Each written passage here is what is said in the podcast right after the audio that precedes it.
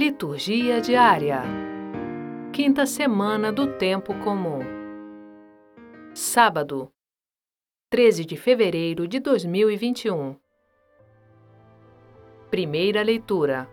Gênesis 3, versículos 9 a 24. Leitura do livro do Gênesis. O Senhor Deus chamou Adão dizendo: Onde estás?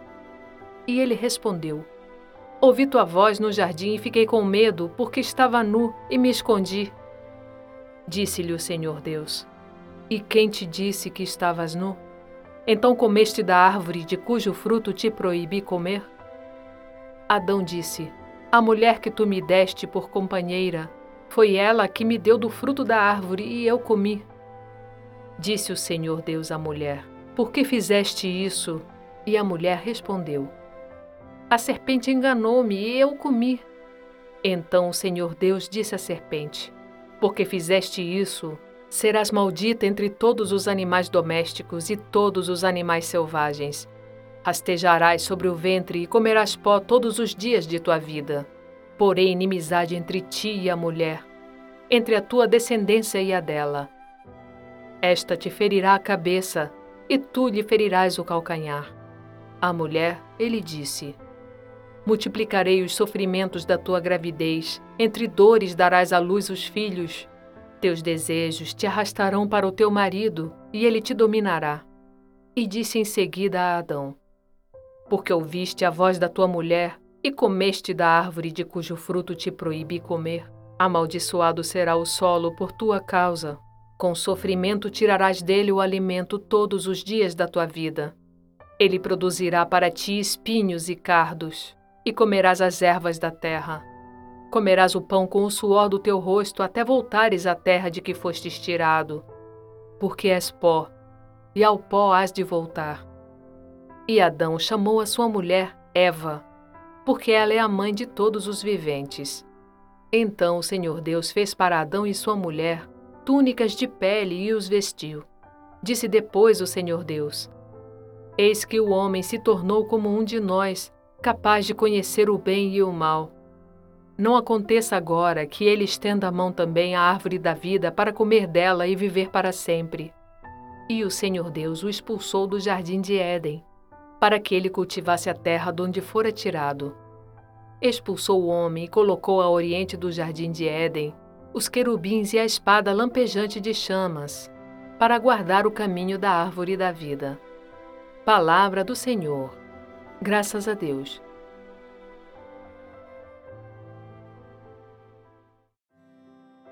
Salmo Responsorial 89 Ó Senhor, vós fostes sempre um refúgio para nós. Já bem antes que as montanhas fossem feitas, ou a terra e o mundo se formassem, desde sempre e para sempre vós sois Deus. Vós fazeis voltar ao pó todo mortal, quando dizeis voltai ao pó, filho de Adão, pois mil anos para vós são como ontem, qual vigília de uma noite que passou. Eles passam como o sono da manhã, são iguais à erva verde pelos campos. De manhã ela floresce vicejante, mas à tarde é cortada e logo seca. Ensinai-nos a contar os nossos dias, e dai ao nosso coração sabedoria. Senhor, voltai-vos, até quando tardareis? Tende piedade e compaixão de vossos servos. Ó Senhor, vós fostes sempre um refúgio para nós.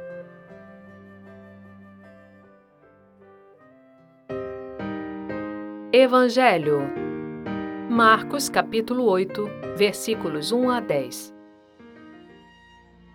Proclamação do Evangelho de Jesus Cristo segundo Marcos Naqueles dias, Havia de novo uma grande multidão e não tinha o que comer.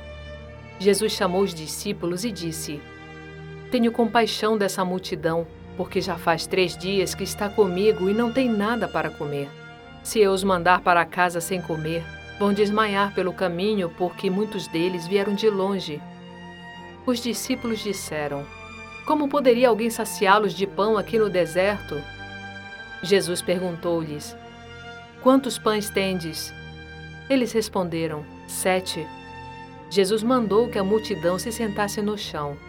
Depois, Pegou os sete pães e deu graças, partiu-os e ia dando aos seus discípulos para que os distribuíssem, e eles os distribuíam ao povo.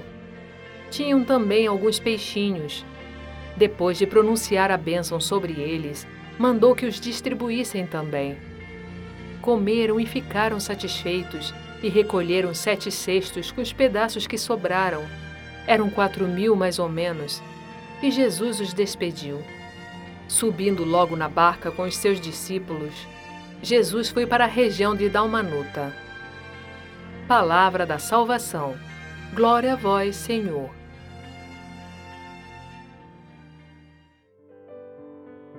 Frase para reflexão.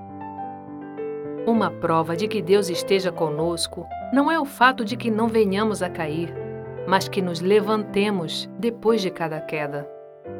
Santa Teresa d'Ávila